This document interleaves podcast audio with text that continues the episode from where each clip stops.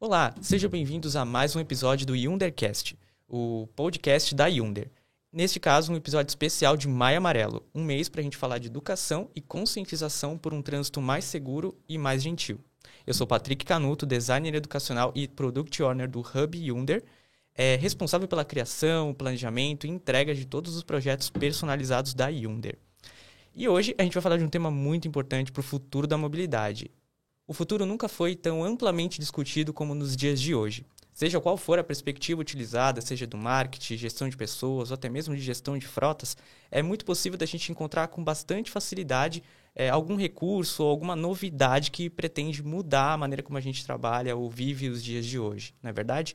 É, exemplos nós temos diversos, né? desde metaverso, NFTs, bitcoins, e na, no ramo da mobilidade também é diferente. Né? Nós temos as tecnologias embarcadas é, evoluindo e crescendo constantemente.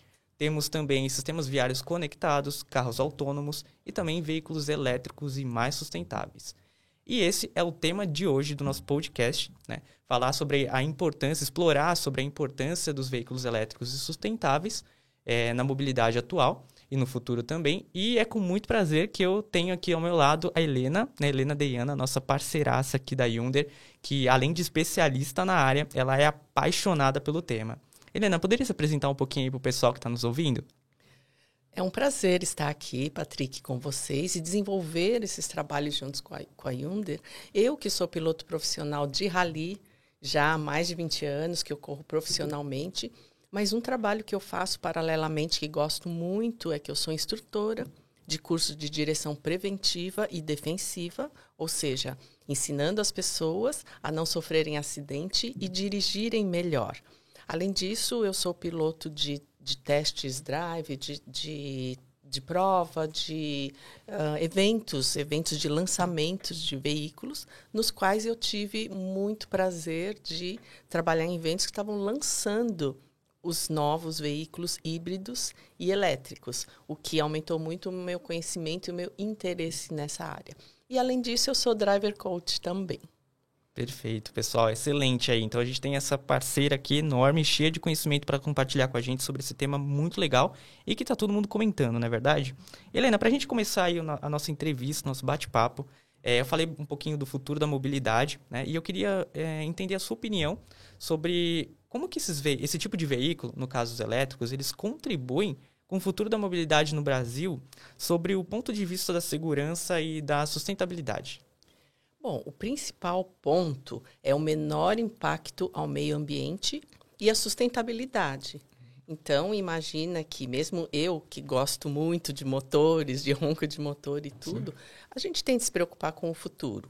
Então, essa é uma tecnologia, vamos chamar assim, que veio para ficar. Veículos híbridos e elétricos. Uhum. Então, o principal impacto, eu acho, é para o meio ambiente, mas para a segurança no trânsito, uh, eu acho que também esses veículos, como eles têm mais tecnologia embarcada, eles ajudam o condutor a não sofrer acidentes, porque esses veículos todos, eles já vêm com muitos sensores, com leitor de faixa, com detecção de objetos. Então, eles realmente ajudam.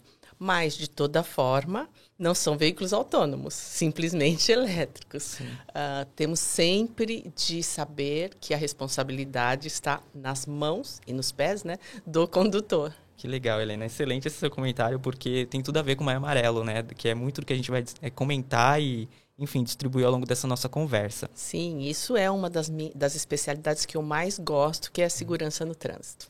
Que legal aí, pessoal. Boas mãos. É, bom, para a gente começar a diferenciar, já que a gente está aquecendo esse nosso bate-papo, qual é a diferença entre um veículo elétrico, né, sustentável, a uma combustão, para o pessoal que está nos ouvindo? Bom, a diferença é muito simples. O veículo a combustão todos conhecem. Ele é um veículo que precisa de combustível, por isso que chama de combustão, que pode ser é, gasolina, diesel, etanol, gás, uh, para se, se movimentar, vamos dizer assim. A propulsão é um motor a combustão. Os veículos elétricos são é, movidos, a propulsão dele vem por motores elétricos que são motores muito mais eficientes, são motores menores, bem menores, que eles mandam a força diretamente para o eixo que faz o carro andar. Então, ele tem uma construção muito mais simples e a grande sacada, não polui o meio ambiente. E não faz barulho também, né? Isso que as pessoas mais estranham. Isso é verdade. É um ponto, inclusive, que todo condutor é, observa logo de primeira, né? Que é como identificar que ele está ligado, né? Ele não emite nenhum tipo de barulho, né? É, nós estamos acostumados a entrar no carro e dar a partida, ouvir o motor de arranque e o motor começando a funcionar. É no carro elétrico não existe essa parte. O motor liga como se você tivesse ligado um botão um interruptor de luz. É bem diferente, exemplo. né? Uhum. Legal. E até pegando o gancho dessa pergunta, como que você observa hoje a, a percepção dos condutores quando eles dirigem pela primeira vez um veículo elétrico? É positiva, é negativa? Tem muita dúvida? Como que... Aí eles têm muita dúvida porque causa muita estranheza. A primeira coisa, obviamente, a pessoa entra no carro, liga o carro e pergunta assim: Ué, mas está ligado? Aí eu explico, está ligado sim. Olhe para o painel, aí já vem isso, né? Toda a percepção é diferente. É muito mais visual, você tem de conversar com o veículo através do painel, ele vai dizer em que, é, que ele está ligado, o modo de condução que você escolheu. Tem assim, aí eu vou ficar uma hora aqui falando da, de uhum. tudo que vem né, dentro do carro, tem ali várias opções, mas você tem de olhar muito para o painel entender o veículo, entender os comandos. Né? Não tem câmbio, não tem marcha, ele vai, só vai ter o drive, uhum. o parque e o ré.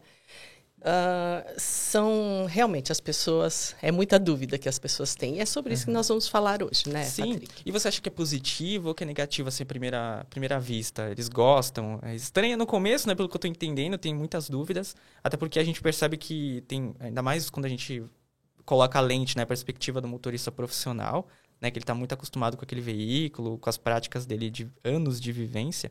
Mas você acha que é positiva, então, apesar das dúvidas, ou é negativa essa experiência? É super positiva. O que eu comentei aqui, primeiro, é uma estranheza, uhum. porque é diferente. Sim. Mas depois, quando a pessoa começa a andar e vê a eficiência sabe? De como ele tem torque, como ele acelera bem, como ele responde bem aos comandos, como você vai usar o freio regenerativo, isso nós vamos falar mais para frente.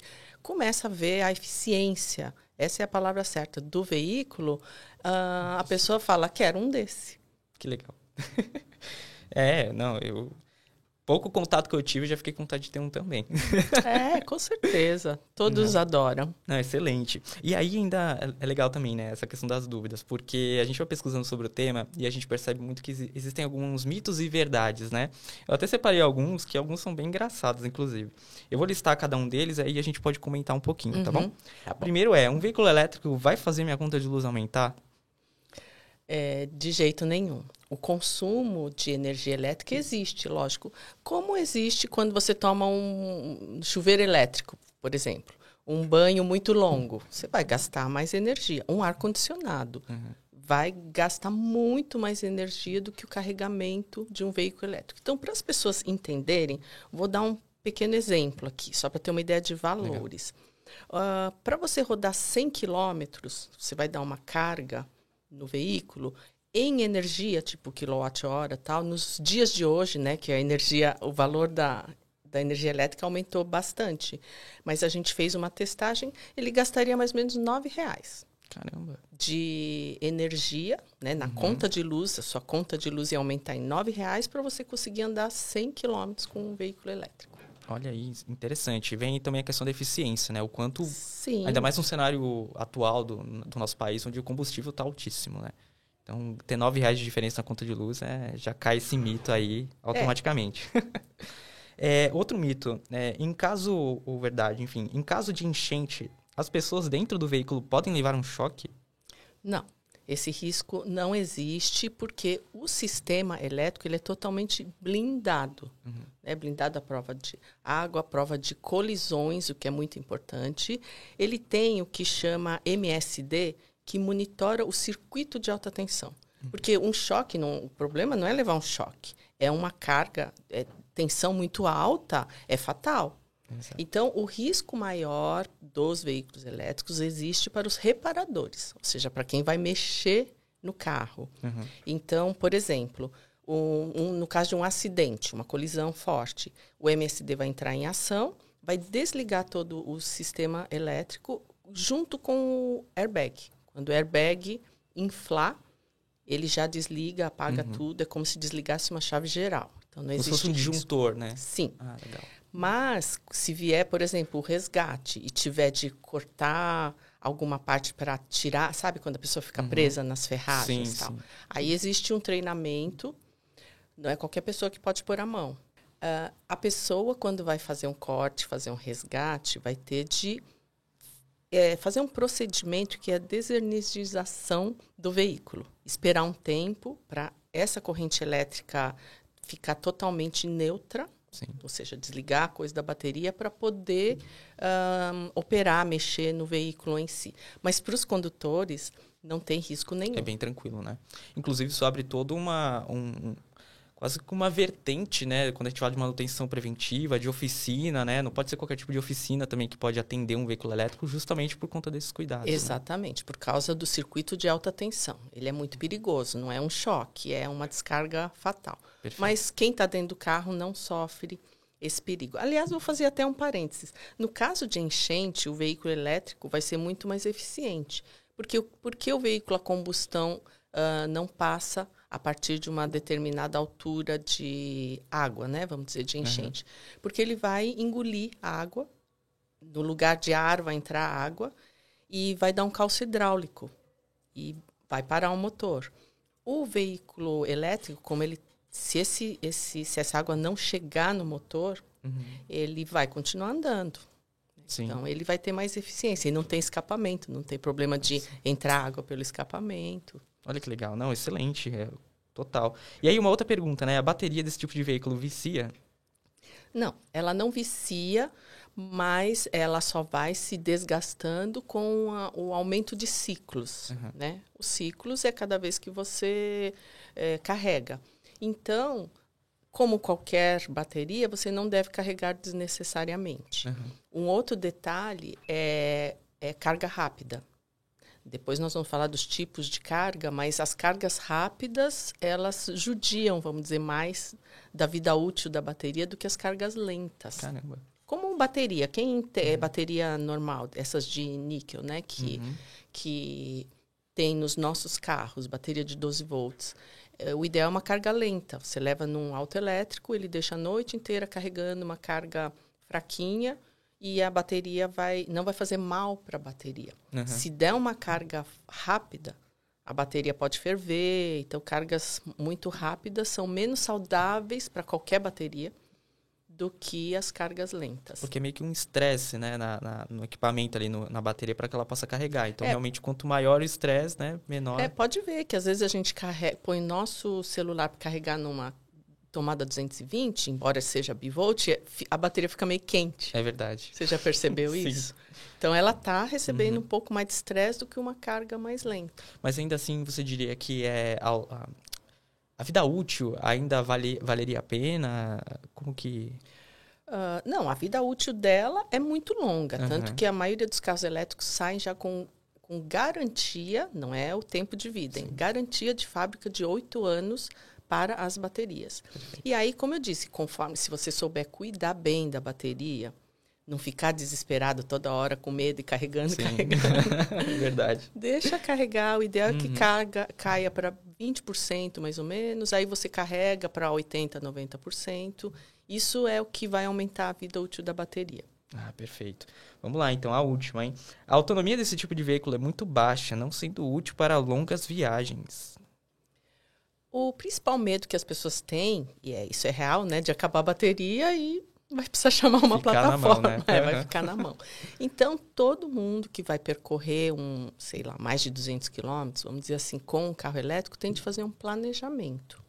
Tá? Tem de estudar o tipo de percurso, porque a autonomia vai variar, por exemplo, se for, se tiver muita subida, vai uhum. gastar mais. Sim. Então, não vai fazer 200 quilômetros. 200 eu estou dando um exemplo, tá? Porque hoje em dia as autonomias dos carros são bem, são bem mais do que 300 quilômetros. Uh, mas se for só subida de serra, não vai chegar a 200 quilômetros. Agora, se for descida, aí é o contrário. É ele vai regenerar muito a bateria, a autonomia que ele achou que era 200 vai ser 300, por exemplo. Né? Uhum. Então precisa planejar o tipo de percurso e muito simples. Hoje em dia uh, existem aplicativos de celular para fazer isso. Você tem de pesquisar onde você vai ter pontos de recarga. Excelente. Então, por exemplo, eu vou daqui até o Rio de Janeiro, que são 400 quilômetros, já é uma autonomia meio perigosa, né? Eu vou uhum. ter de fazer uma carga no meio. Mas existem vários pontos de carregamento no, nessa viagem.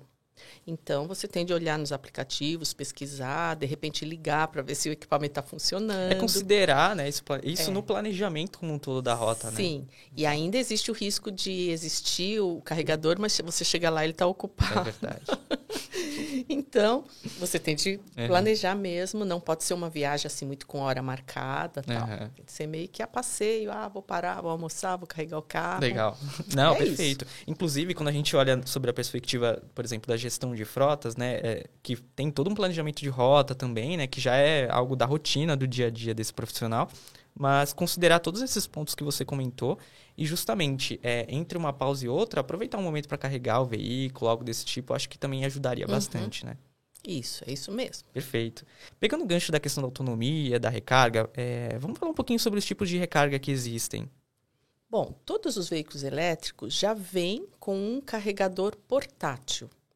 Esse carregador pode ser ligado em qualquer tomada doméstica, uma tomada 110 ou uma to tomada 120. Obviamente, a gente recomenda que usem tomada 220, porque senão a carga vai ser muito, muito lenta. Então, uma pessoa que tem um veículo elétrico e ele tem uma rotina para uso urbano, né, para ir trabalhar, para fazer suas coisas dentro da cidade, uh, ele pode deixar o carro carregando a noite inteira em casa. Normalmente essa carga uh, vai variar muito do modelo de carro e da tensão, mas pode variar de 8 a 12 horas. Legal, era isso que eu te perguntar. A carga completa. Se a bateria estiver abaixo de 10%, quase uhum. zerada, tá? Se tiver mais, não, vai ser mais rápido. Uh, então, não precisa ter um, um, carregador especial. Carrega na tomada, em qualquer tomada. Uhum. Ou, por exemplo, você viajou, foi num hotel, numa pousada, procura parar perto de uma tomada normal 220 e liga esse carregador. Então, esse todo carro tem. Uhum. Então, você tem um carro é, elétrico e usa bastante, gosta de carregar mais rápido, você pode adquirir um wallbox. O wallbox é um carregador de corrente alternada, não muito alta potência, é 16 a 32 amperes mais ou menos, que você compra na concessionária e instala na sua casa se o local para ser instalado tiver fonte de alimentação uhum. Suficiente. Como eu disse, é corrente alternada, mas precisa de uma amperagem mais alta. Sim. Você te, pode ter um wallbox em casa, mas não é obrigatório porque tem a tomada doméstica, tá? Uhum. E tem aqui, a gente acha mais por aí nos shoppings e tal, que são os carregadores comerciais. Eles também são de corrente alternada, mas carregam bem mais rápido, porque eles, ele tem uma tensão maior. E por último, tem o Fast Charger, que aí sim é corrente contínua. Uhum. Esse daí é normalmente tem oficinas, alguns, eu já vi em alguns postos de estrada, até esses, essas redes grandes, tipo sim. grau assim. Esse carrega muito rápido. Faz jus ao nome, né? é, você coloca ali, é, enquanto você vai almoçar, tomar um lanche, ele já te deu uma boca. Em uma hora ele consegue uhum. dar uma carga total, por exemplo. Que legal. Então, por isso que eu falei que em viagem planejamento é, é importante. Sim. Saber onde tem o carregador e que tipo de carregador é. Perfeito. A gente fez uma você fez uma analogia no começo sobre carregar celular, né? É, eu sei que existem os adaptadores que assim do mercado para cada tipo de entrada. É, isso já vem no veículo? O condutor desse tipo de veículo precisa adquirir a parte? Como que funciona na maioria das vezes? É, isso é o conector, né? Você está falando. Isso, perfeito, isso, exato. Porque esses carregadores você vai conectar no cabo que vai conectar no seu uhum. veículo. Em geral, aqui no Brasil é usado o tipo 2. Vocês já devem ter visto. É uma. Ele tem dois, quatro, uns seis plugs, né? Uns seis uhum. buracos assim que você conecta. Uh, esse é o tipo 2, mas ainda tem o tipo 1 e tem o tipo 3, que é usado mundialmente. Mas qualquer veículo que você pegar no Brasil, se ele não for do tipo 2, o conector, ele vai vir com um adaptador. Ah, legal. Então é como. Lembra quando mudou o, tipo, o desenho da tomada? Sim, Nossa. Sim, perfeito. Que era dois pinos, virou três pinos. Tinha aquele adaptador, né? Para você não ter que trocar todas as tomadas da casa. Então é a mesma coisa, coisa simples. Ah, excelente. Não, perfeito. É até legal para que né, a, pessoa considere também isso no seu planejamento de forma geral, né? Não vai ficar na mão por conta, né, de ser uhum. um adaptador diferente. Lembrando também que tem os aplicativos, né, que a pessoa pode consultar qual é o tipo de conector que ele tem naquele momento. Então é tudo questão de planejamento mesmo. E agora falando um pouquinho de mercado, né? Como que está, na sua visão, o mercado brasileiro é, em relação aos carros elétricos e sustentáveis? Eu acho que está tendo um não é um grande crescimento ainda, uhum. porque é uma coisa nova aqui, né? Em outros países não é, mas aqui ainda é uma coisa nova. O preço do carro elétrico ainda está muito alto. Uhum. Deveria de ter um subsídio maior, né, para esse tipo de veículo, mas ainda é uma coisa nova. Mas está crescendo exponencialmente, uhum. tá? Não é aquele crescimento de boom, mas está crescendo e eu acredito que a tendência é crescer cada vez mais. O que tá, cresceu numa forma mais um, significativa são os híbridos. Uhum. Os híbridos estão caindo muito no gosto do usuário porque o custo da gasolina está muito alta e o híbrido, como motor elétrico, ajuda o motor a combustão a trabalhar, o consumo diminui muito de gasolina. Perfeito. Então, vamos dizer, um modelo que só combustão faria 12 km por litro de gasolina, sendo híbrido com a ajuda de um motor elétrico, ele vai chegar a fazer 30 km por litro de gasolina. Então, diminui muito o consumo. Então, uhum. isso as pessoas estão gostando. Diminui o custo e ainda aumenta a autonomia, né? Então, acho que caiu nesse gosto. Muito bom. E você acha que vale a pena, então, investir no veículo elétrico para quem faz gestão de frotas, por exemplo? Com certeza absoluta. Eu recomendo e muito. Um, como é frota, consegue uma negociação melhor para adquirir ou até alugar. Hoje em uhum. dia tem empresas que alugam uma frota elétrica. Eu acho que vale muito a pena, principalmente para o uso, uso, urbano, né? Uhum. Os, que, o que é o que acho que mais tem, as frotas de uso urbano, as frotas comerciais, uh, as frotas de veículos leves. Eu acho que vale muito a pena pelo consumo. Uhum. Porque além da, de estar tá contribuindo para o meio ambiente, não estar tá poluindo, você Sim. o consumo, o custo do consumo de combustível vai cair muito, muito. Para ter uma ideia, um veículo elétrico gasta, num todo assim, uh, 10 a 20% em, em valores do que gastaria um veículo a combustão, se você tivesse que colocar combustível, para percorrer a mesma distância. Uhum. Não, perfeito. É, e, e, é legal porque você comentou da questão da sustentabilidade também, né? Que hoje é um assunto que qualquer empresa hoje em dia precisa estar tá de olho nisso não só por questão de agregar mais valor à marca, mas também para entregar mais valor aos seus consumidores que vem cobrando isso constantemente, né? Claro, existe o selo de sustentabilidade Sim. que é um orgulho para as empresas conquistarem, né? E o uso Perfeito. de veículos elétricos faz parte disso, com certeza. Maravilha. É, eu sei que você já deu algumas dicas bem legais, inclusive sobre os prós e os contras, mas se você pudesse listar isso, os prós e os contras para quem pretende investir nesse tipo de veículo agora, quais seriam? Bom, o primeiro eu acabei de falar, que é a economia. Perfeito. Né? Você gastar 10 a 20% do valor que você gastaria com combustível. Então, em vez de gastar uh, ah, 500 reais de combustível, você vai gastar 50, 70 reais. É, é muita bastante. diferença. gastar 50, 70 reais de energia elétrica é bastante. E ainda com gancho nisso, é que a energia elétrica é, ela pode ser de fonte sustentável. Né? Vamos falar da energia Sim. solar, da energia eólica, que no nosso país é muito possível. Tem lugares com muito vento e o país inteiro tem muito sol. Né? Uhum. Então, são fontes eh, renováveis para você ter energia, enquanto combustível, gasolina, diesel são, é, são fósseis, né? Sim. A fonte é, é fóssil. Então, além disso, a eficiência. Um veículo elétrico é três vezes mais eficiente. O que, que é essa eficiência? Ele anda melhor, ele freia melhor, ele é mais seguro, uh, além da economia no combustível. Então, já são dois pontos uh, muito importantes. Sim. Outro ponto de pró. É, ele é ele é muito menor, acho que ninguém tinha pensado nisso, o custo de manutenção. Os carros de frota rodam muito, aí, por exemplo, troca de óleo.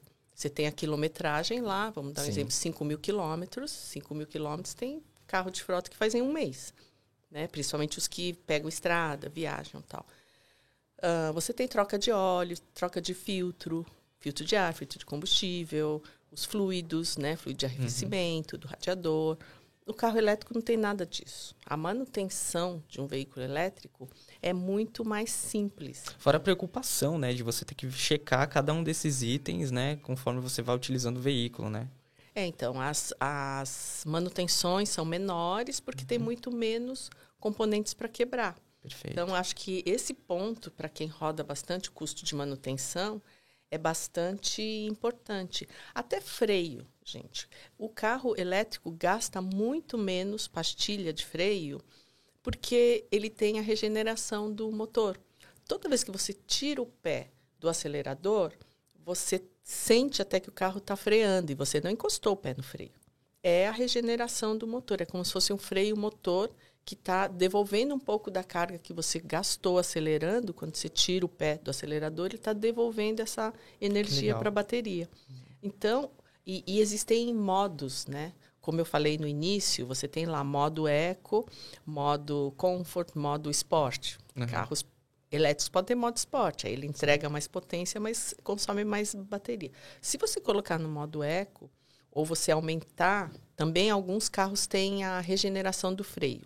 Você pode ter mais ou menos. Se você deixar na re regeneração máxima do freio, uh, toda vez que você tirar o pé do acelerador, o carro parece que está freando mesmo. Isso às vezes Sim. incomoda um pouco, porque você tem de acelerar, senão o carro para. então você pode regular. Uhum. Mas você está vendo como o, a pastilha de freio mesmo, você só vai usar naquela frenagem mais de emergência, sabe? De repente o trânsito parou, você vai frear.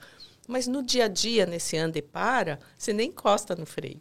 Sim, e ainda ganha, né? No, diferente do veículo a combustão, que você só gasta, nisso você ainda consegue recuperar e ganhar energia conforme você vai utilizando ele, né? É, isso é uma coisa que eu sempre falo. A veículo a combustão, a gasolina que você pôs ali, além de ter a perda da evaporação e tudo, você só gasta. O veículo elétrico não, você carregou a bateria, você está andando, você está gastando né, a bateria, mas tem a regeneração. Perfeito. Então sempre você devolve um pouquinho. Por isso que eu falei que numa descida de serra, você não gasta quase nada. Você sai daqui, chega em Santos e não gastou quase nada. Olha só. não, excelente. E assim, é, acho que ficam grandes dicas aqui, né, sobre os prós. Gente, baixa economia, é, maior eficiência, baixa manutenção e é, essa questão da regeneração. Então, assim, são dicas excelentes aí para quem é gestor de frotas, para quem pretende investir nesse veículo, né? Ah, e eu vou dar aqui a última dica que Opa. vale ouro dos Sim. prós a, a, segurança nos impactos. Excelente. Tá? Um veículo a combustão, dependendo do impacto, tudo pode até é, entrar em combustão por causa do escapamento quente, combustível tal.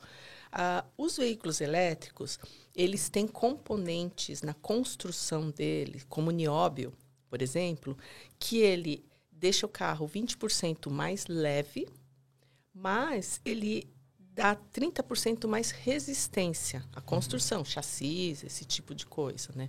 Do carro. Então, menos 20% de peso, mais 30% de resistência. Tá. E tem ainda o sistema que eu falei no início, que ele, o MSD, que assim que tem uma colisão, ele desliga toda a parte elétrica do veículo. Perfeito. Ainda por cima é muito mais seguro, né? Para quem está utilizando ele de modo geral. Sim, né? ele já é construído com materiais mais nobres, uhum. com com, a, a, com essa ideia de diminuir o peso, já que a bateria pesa muito. Sim. Né? E, então, acaba com isso aumentando a segurança. Aí, como eu falei que a bateria pesa muito, esses são os contras, né? Uhum. Que é, a bateria é muito cara, é a bateria que faz um carro elétrico ser tão caro. Então, o maior custo na aquisição é o principal contra, uhum. eu vou dizer assim. E Uh, a segunda coisa é a falta de estrutura no Brasil de recarga Deveria ser uma coisa mais comum, ter Sim. carregador em todo posto, sabe?